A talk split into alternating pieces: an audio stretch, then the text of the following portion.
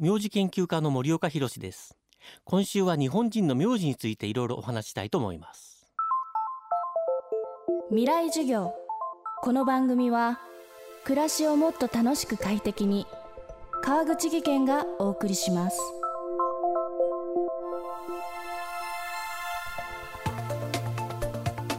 選択的夫婦別姓をめぐる議論がメディアを賑わせたこともあり自分の名字について改めて意識を向けた方も多いかもしれません。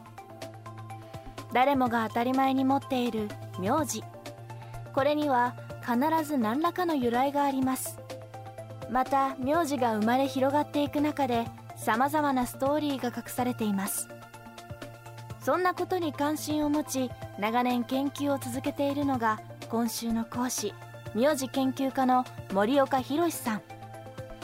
森岡さんは学生時代から独学で名字の研究を行い特に現在の名字が日本のどこに分布しているかを手がかりにそのルーツ解明に取り組んでいる方です。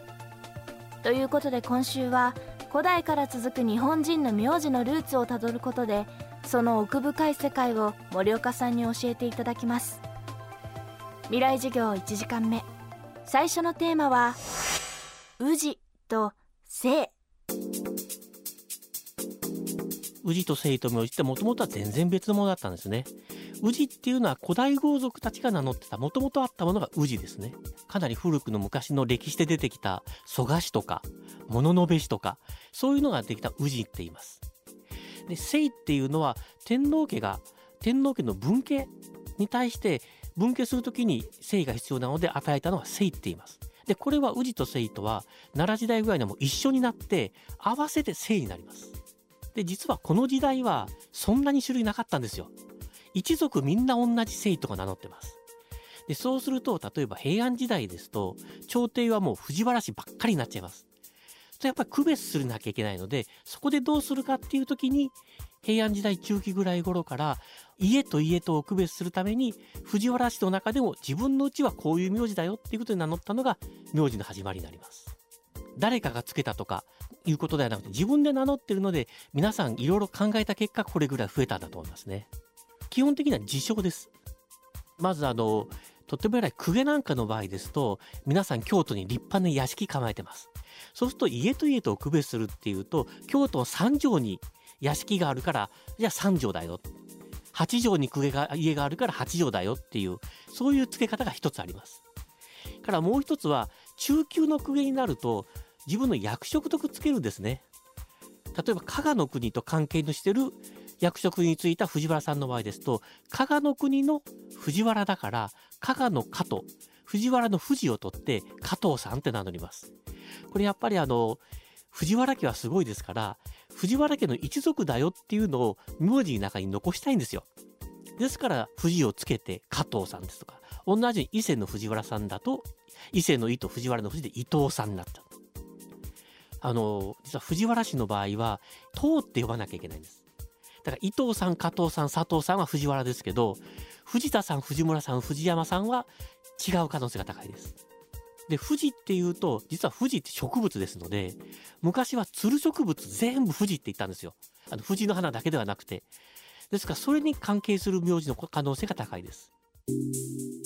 こうして宇治と姓から名字というものが生まれたわけですがその後名字はどんどんと増えていき日本全国に拡散していきます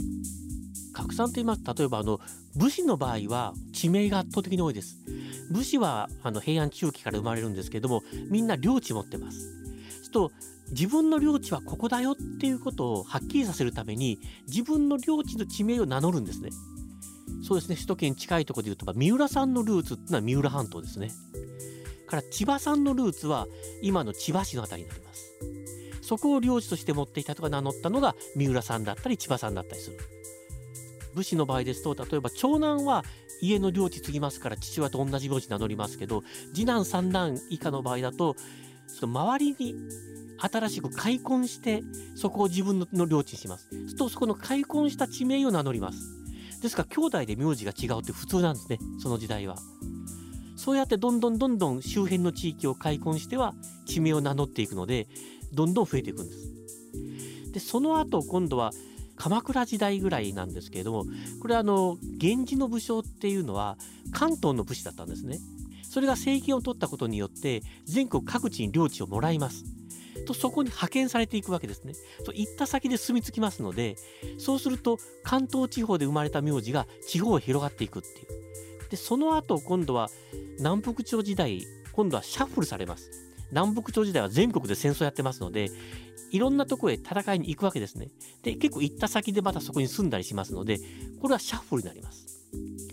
その後今度は江戸時代になった時にあの徳川家康はそれぞれの戦国大名たちにずっとそこのもともとのところにいるとやっぱりそこで力蓄えちゃいますから転勤というか引っ越させるわけですね。とそこでまたもう一回これは全国のシャッフルが起きるということで大体この3つが大きいシャッフルになると思います。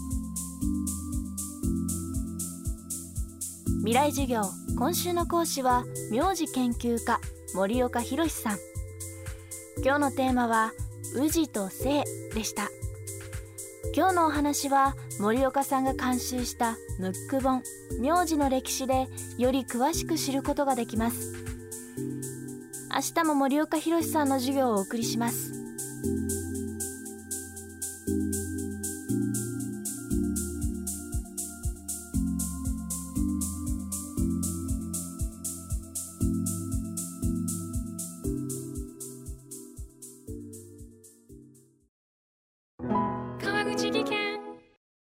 階段での転落。大きな怪我につながるので怖いですよね。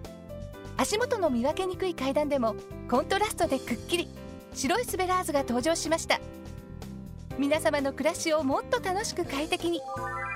川口技研のスベラーズです。未来授業。この番組は暮らしをもっと楽しく快適に川口技研がお送りしました。